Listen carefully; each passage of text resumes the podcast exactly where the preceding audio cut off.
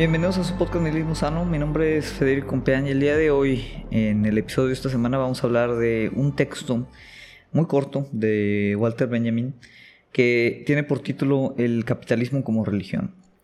Posiblemente mm, la mayoría de ustedes ya hayan tal vez escuchado, eh, no el texto en sí, pero pues tal vez la relación, la analogía, o, incluso hayan reflexionado ustedes mismos como el paralelismo que pudiera haber del el capitalismo en, eh, pues como una estructuración religiosa. El capitalismo entendido no solo, vamos a decir, como pues un sistema económico posideológico, sino más bien como la, condición eh, política, cultural eh, en la que estamos inmersos.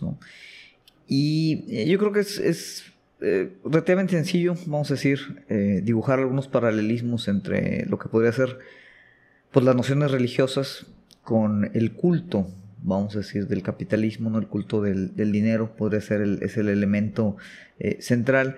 Sin embargo, bueno, la idea no es en el capítulo de hoy tal vez hacer una... Eh, un desarrollo eh, propio, vamos a decir, de, esta relación, sino tomar como base este texto de Walter Benjamin y tratar de explorarlo pues un poquito, tomando como referencia un artículo que lo analiza del el autor franco-brasileño eh, Michael eh. Michael Lowy es un académico eh, marxista también que, pues digamos, tiene o ha dedicado buen tiempo para examinar mucho de la obra de Walter Benjamin.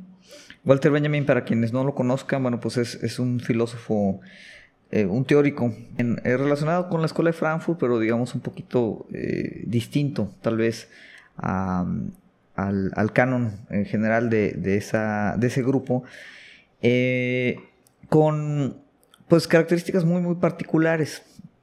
Ya hemos hablado aquí de él eh, brevemente en algunos otros episodios, pero bueno, tiene básicamente pues una combinación bastante extraña, es decir, de, nociones tanto marxistas como materialistas, como eh, cierta influencia del pensamiento libertario o anarquista para no confundir con el término libertario de derecha, ¿no? pero el, el, eh, varios influencia de eh, el anarquismo, eh, vamos a decir, judío, ¿no? de principios del siglo XX, mezcla muchas cuestiones relacionadas con la cábala judía, la idea, obviamente, la, historia es muy importante en su desarrollo, la idea de redención, usa o mezcla algunos conceptos incluso escatológicos, religiosos, en muchos de sus desarrollos que aunque marxistas y materialistas pues también tienen como esta, esta combinación. Entonces eh, Walter Benjamin pues siempre ha sido un, pensador, uh,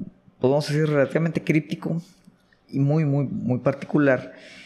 Y este texto de, capitalismo como religión pues eh, tiene mucho de, ello. ¿no? Es, un texto muy corto, Ustedes lo pueden encontrar, de hecho creo que en el mismo artículo de, Wikipedia, del artículo mismo está el texto, es un texto muy muy corto, creo que no son más de tres páginas, incluyendo eh, bibliografía. Y en el estilo eh, típico de Walter Benjamin, pues es, un texto muy hermético, muy alegórico, algo poético y, realmente difícil de leer, ¿no? Especialmente los que pues, no están tal vez tan familiarizados con el trabajo de, de Benjamin. De forma que pues sí nutre bastante el, leerlo, pero leerlo otra vez, pues tal vez con la guía o la explicación, como en este caso de, de, un del artículo de Michael Lowy. ¿no? El artículo de Michael Lowy eh, relaciona o, trata de, hacer la conexión, ¿no? que está tal vez implícita en el texto, de, este texto de Benjamin con otro, eh, un libro también muy, muy eh, influyente eh, del sociólogo Max Weber, de pues el, el, espíritu del, capitalismo, ¿no? donde Weber trata de pues, relacionar un poquito mucho del, de la, pues cómo se relaciona el, el auge del capitalismo por pues, relacionada con mucho de la ética calvinista, la ética este, eh, puritana, ¿no? Eh, entonces, obviamente, Benjamin toma eh, parte de ello, pero lo lleva más allá, en el sentido que, pues como él explica, no, no, el, capitalismo no es un fenómeno que solo está condicionado por lo religioso, que podría ser, vamos a decir, la, tesis de Weber, sino que es religioso por sí mismo, ¿no? Es decir, el, capitalismo mismo es, es una religión, no, es algo que simplemente esté influenciado por el espíritu religioso o puritano, por alguna de las ideas, eh, eh, vamos a decir, de, de esas prácticas religiosas, sino que el capitalismo en sí opera de la misma forma o en el mismo sentido que, la, religión. Entonces, em, ambos, ambos textos eh, yo creo que los pueden encontrar eh, fácilmente. Eh, el texto obviamente de Max Weber es, un libro completo, es mucho más extenso, muy recomendable. yo creo que ayuda a entender mucho de, de las nociones puritanas que explícitamente dan forma, yo creo que a mucho de, incluso la cultura actual del capitalismo, especialmente en Estados Unidos, que todavía tiene mucha de esta herencia, ¿no? Entonces, la, ética protestante y el espíritu del capitalismo es, un libro, yo creo que, eh, pues de cajón, ¿no? Para todos los que les interese un poquito este, este desarrollo, ¿no? Entonces, pues bueno, em, en el texto corto, Benjamin básicamente menciona como tres elementos que eh, pues para él son, son signo de, esta eminencia religiosa que tiene el capitalismo. Eh, el primero es que pues el capitalismo es, como una, una, religión que tiene solo una relación hacia el culto. Es decir, no tiene dogma ni tiene teología. En ese sentido, el, capitalismo, como quien dice, no, requiere pues una, conversión, eh, está como ya, ya implícito eh, y aunque obviamente podríamos argumentar que, que sí tiene ciertas narrativas que, lo, que, podrían definir tal vez su teología, Benjamin eh, relaciona que pues simplemente es, es, un, es un culto por sí solo, ¿no? Es decir, no, no, tiene, no tiene ningún dogma, no hay cosas que tengamos que creer para, para operar en el capitalismo. Tal vez inconscientemente creemos ciertas nociones, ciertas narrativas que nos ayudan a, operar como que eh, en, todo este esquema.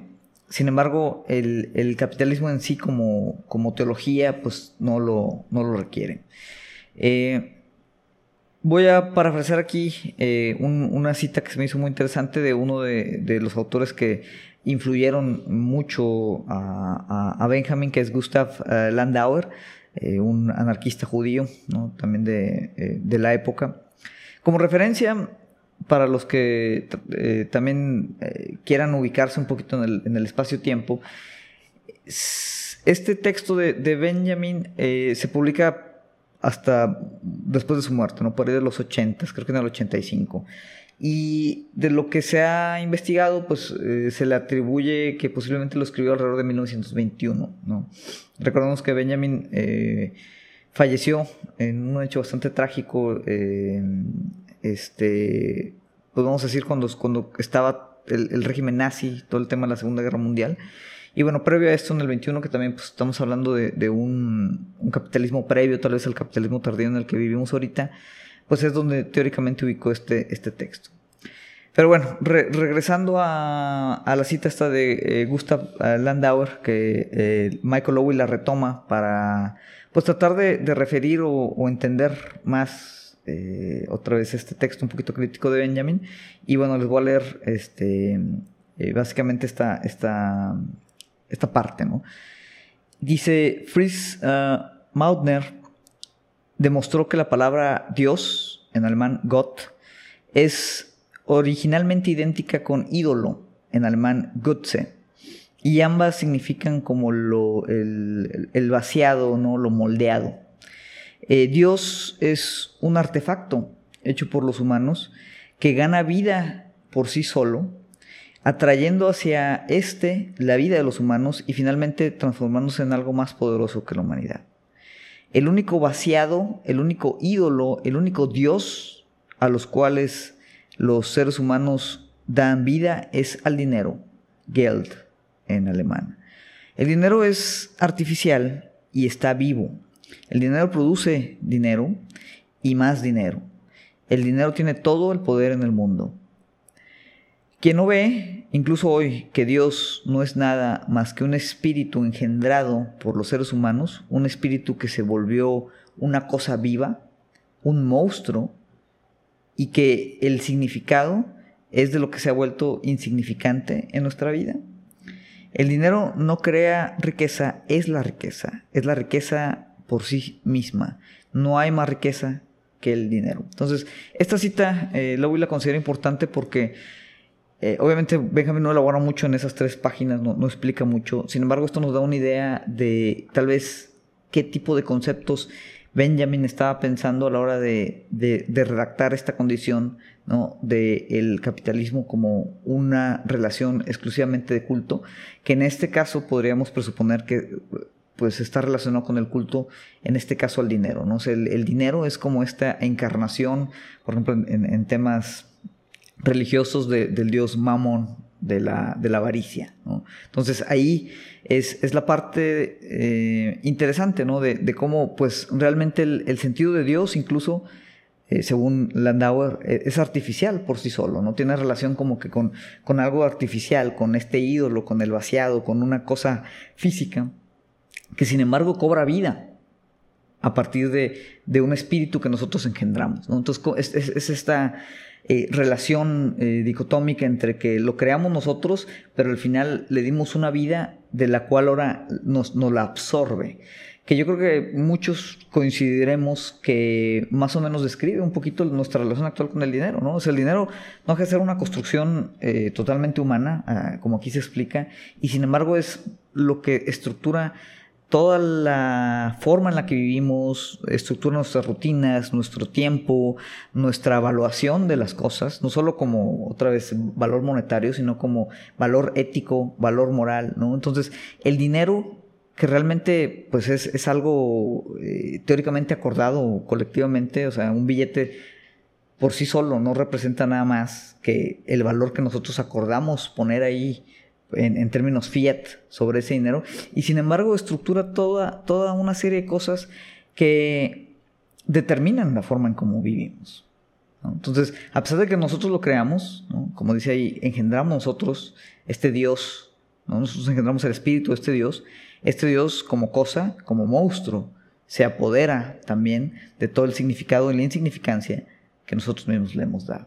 Entonces, con eso yo creo que queda un poquito más claro esa, característica que Benjamin apunta, donde dice, bueno, el capitalismo es, una relación, es, una condición religiosa exclusiva de culto. ¿De culto a qué? Muy posiblemente al dinero. Como este símbolo eh, de, del capitalismo. Eh, el segundo punto que Benjamin hace es que este culto es permanente. ¿Y a qué se refiere? Eh, básicamente dice que en el capitalismo, vamos a decir, todos los días son fiestas de guardar. Todos los días son como fiestas, fiestas sagradas. Y otra vez no elabora, pero eh, yo creo que aquí eh, de la mano de Lowy no podemos identificar pues ciertas eh, relaciones a las que podría estarse refiriendo. Por ejemplo, pues que no hay pausa en los rituales capitalistas. Eh, un ejemplo que dan por ahí es el tema del mercado de las acciones. Eh, es, un ritual diario, ¿no? Eh, abre cierto momento, cierra cierto momento y vemos, ¿no? Como por obra divina estos mercados nos hablan y suben y bajan y cambian, etcétera, etcétera, ¿no?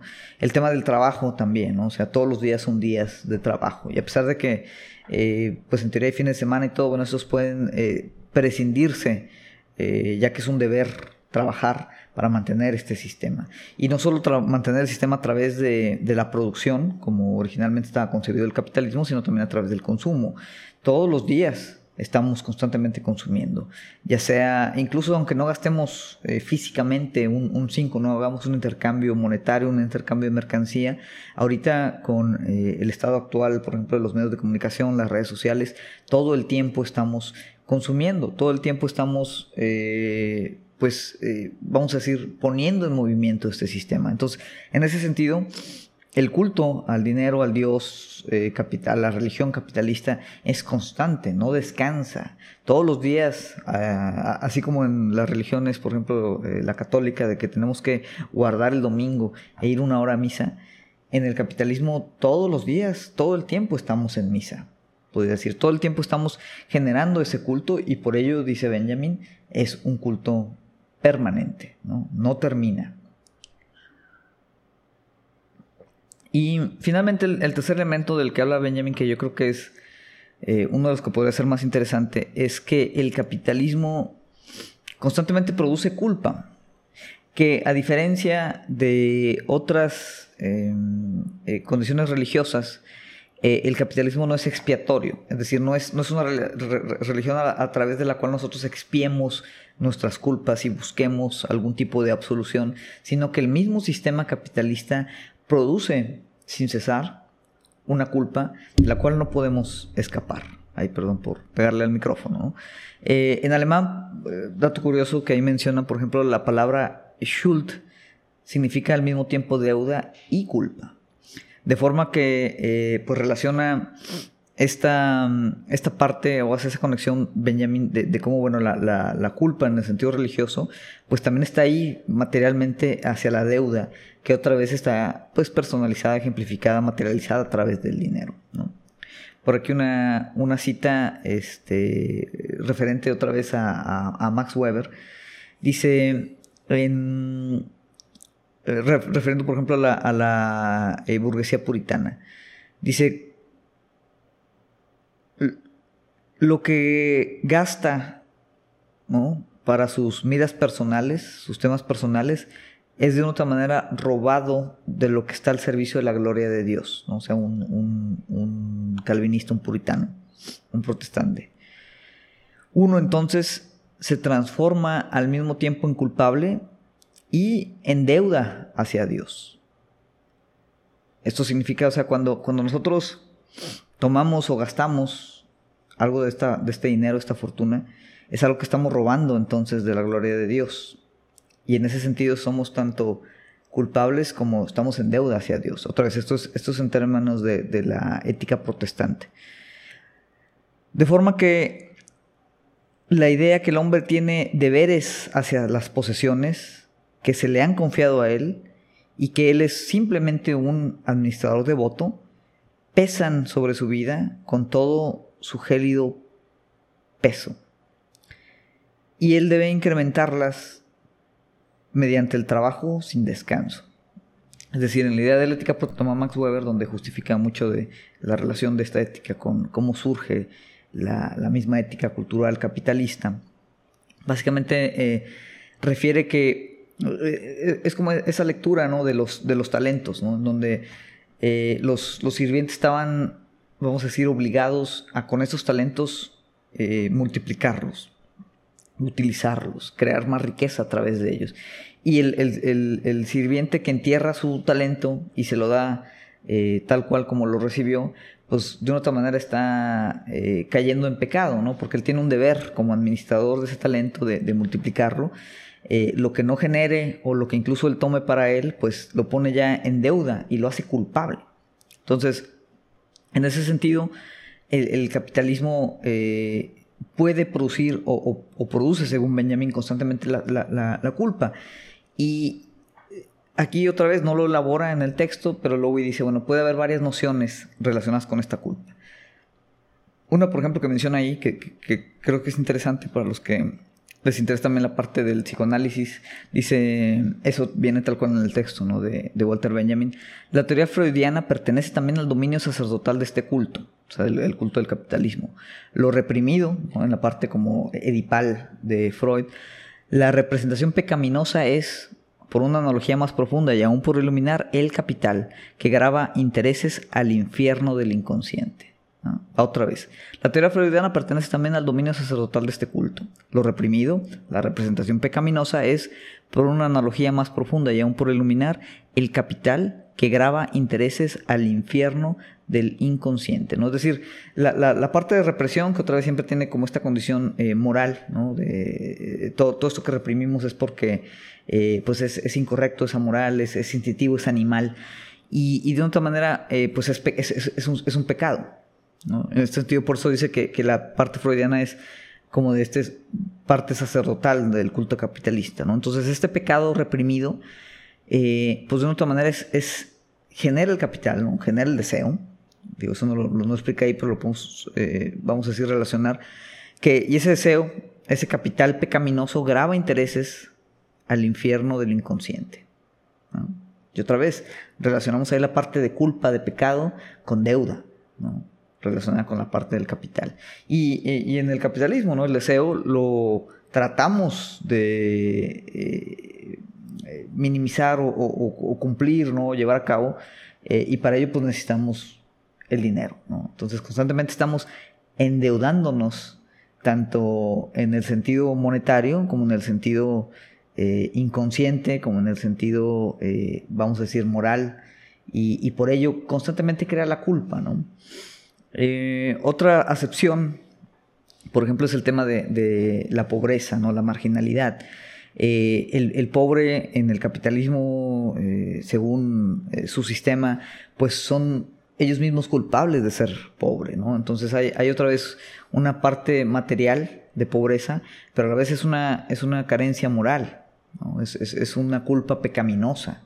Entonces, el pobre, que en este gran eh, discurso falaz del pobre es pobre porque quiere, pues es en efecto en el capitalismo es, es, una culpa con la que se tiene que cargar, ¿no? porque hay una falla, hay una falla individual, hay una falla de carácter, hay una falla de moralidad que hace que tú pues, seas pobre, ¿no? Y al mismo tiempo pues, hay, una deuda.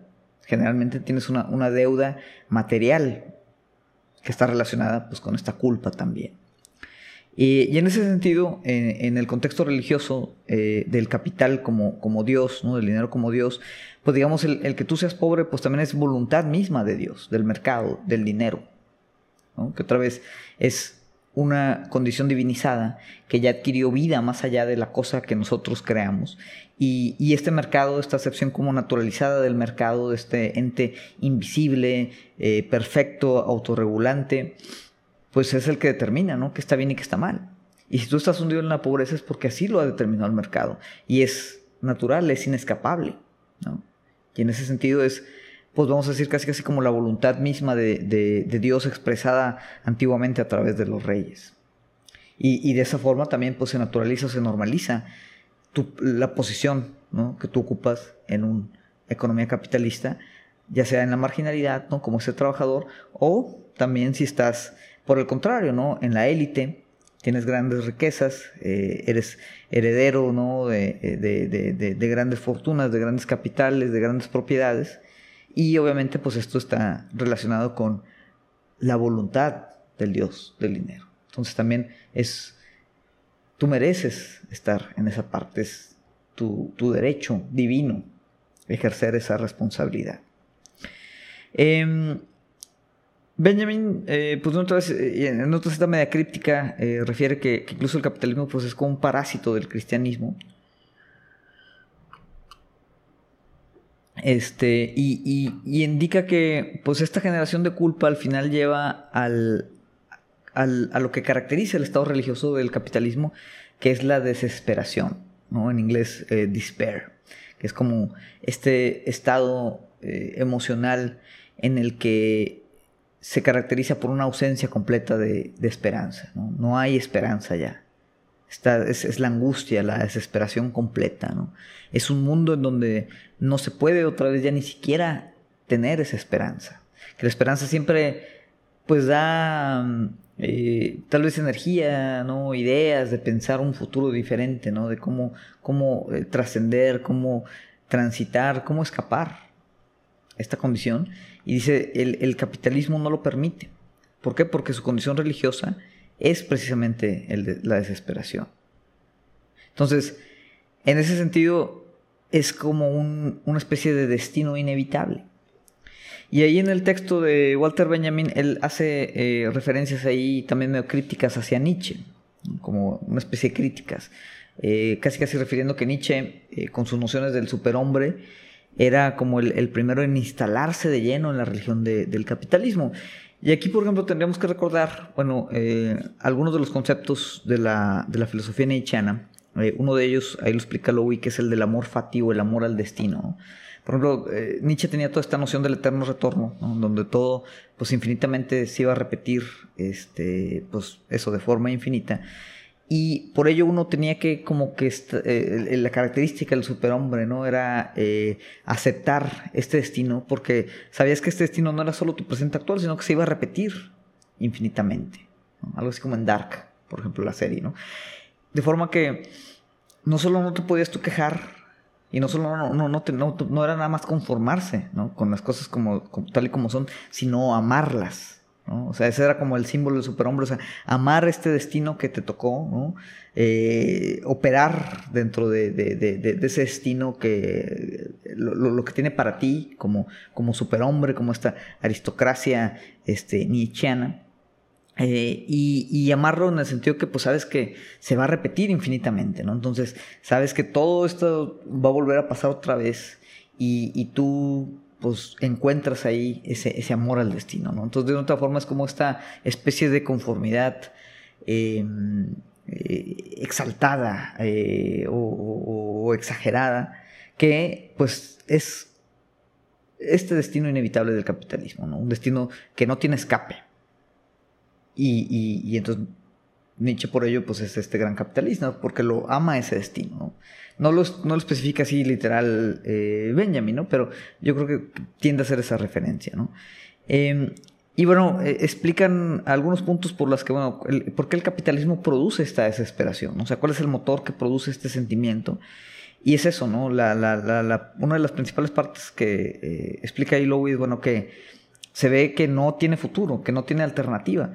Y relacionando, por ejemplo, con los términos de, de jauntología, el tema de futuros perdidos, por ahí de Mark Fisher, ¿no? que también lo hemos platicado, eh, relacionado con su, con su libro ya muy popular del capitalismo realista, pues no, los futuros están perdidos, ¿no? Está, el futuro está cancelado. No hay capacidad de imaginar algo diferente a como estamos ahorita operando, ¿no? Entonces, ahí está la desesperación. Cuando no puedes ni siquiera imaginar un futuro diferente, un futuro distinto, pues estás condenado, ¿no? No hay esperanza de un, de un cambio. Otro sentido en el que el, capitalismo produce desesperación, volviendo al tema de la culpabilidad y la carencia moral, por ejemplo, de, los grupos pobres, de los grupos marginados, pues es que estos grupos, al estar condenados por esta divinidad capitalista eh, a, su condición de pobreza, no tienen posibilidad de salvación. O sea, no hay esperanza de salvación que era similar otra vez si hablamos de los tiempos eh, feudales en donde, eh, pues digamos, era una estructura divina, que si tú nacías como un plebeyo que tenía que trabajar los campos para el señor feudal, tú sabías que, no tenías ninguna posibilidad de hacer algún, algún movimiento social, ¿no? Estabas condenado. Y, había simplemente una esperanza de, en una vida posterior, en, en la vida después de la muerte, que tú pudieras trascender y ahí pues vivir ese paraíso. Que tiene que ver también con eh, parte de los valores cristianos, que este, es, esta exaltación como de que los débiles van a mm, heredar el reino de los cielos, por ejemplo. Entonces ahorita, bueno, tú tranquilo, tú eres pobre, no hay problema, eh, pero en algún momento, bueno, vas a trascender y eh, vas a, poder acceder al paraíso. Y, pero el capitalismo es peor, ¿no? Porque no hay esa trascendencia, es, es, 100% inmanente y, simplemente no tienes ya posibilidad de salvación, ni ahorita ni nunca. Otra es em, que también esto no lo explica en absoluto en ese texto, es, una eh, relación que ahí hace Lowy de pues, su experiencia con, con la obra de Benjamin, que dice, bueno, tal vez Benjamin también puede referirse a lo que es la ruina del ser. O sea, el, capitalismo crea desesperación porque ha arruinado el ser y ha transformado el ser en tener. Y si nos vamos más adelante, después a la sociedad del espectáculo de Guy Debord, pues este tener luego se transforma en un aparentar, que es como este eh, estado ahorita hiperreal, baudrilliano de, espectacularidad en el que estamos viviendo. Otros temas distintos, pero eh, obviamente cuando, cuando transformas el, ser, ¿no? La, actividad existencial de, ser y esa forma ¿no? de tú identificarte como un, ente, ahora se, transforma en una cuestión de tener, ¿no? que es realizada a través del consumo, a través del culto, a través del dinero, pues obviamente eso destruye o arruina mucha de, vamos a decir, la condición eh, espiritual ¿no? de tu existencia, o la condición existencial misma. Em, y en ese sentido, pues volvemos al tema general, o sea, como colectivo la deuda de la humanidad entonces se vuelve eterna en el capitalismo y nuevamente el capitalismo es una religión que no permite o no da posibilidades de expiación de nuestros pecados, de nuestra culpabilidad. Simplemente estamos constantemente produciéndola el sistema constantemente la está produciendo, ¿no? Temas de represión, en temas de deseo, eh, en temas de deuda. Y, y, si hubiera una posibilidad de salvación, pues la salvación implicaría, dentro del esquema religioso del capitalismo, una intensificación del sistema mismo, lo cual agrava la condición de desesperación, de forma que otra vez volvemos al primer punto, que no hay escape. Y de hecho eso Benjamin lo, lo, plantea o lo especifica ahí eh, relacionado con, por ejemplo, que incluso el, retirarnos, eh, el, ascetismo, el, eh, irnos, por ejemplo, de monjes para tratar de escapar a toda esta noción, pues no permite una escapatoria, ¿no? porque seguimos operando ahí, nos, nos recluimos, pero la religión, el capitalismo se mantiene.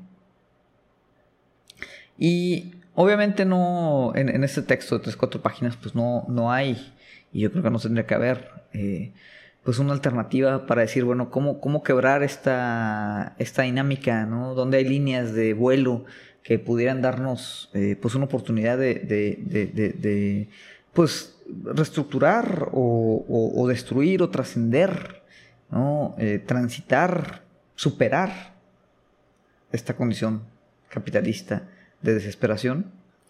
Pero bueno, en, la obra de Benjamin, pues encontramos nociones igual, ¿no? Yo creo que de, ambiguas, de crípticas. Pero pues si algo tenía Benjamin era como, eh, eh, obviamente un impulso mesiánico. Es decir, hay en su obra eh, pues una, una, condición mesiánica relacionada con la parte historia y relacionada con la noción de redención, por ejemplo, de todos estos vencidos.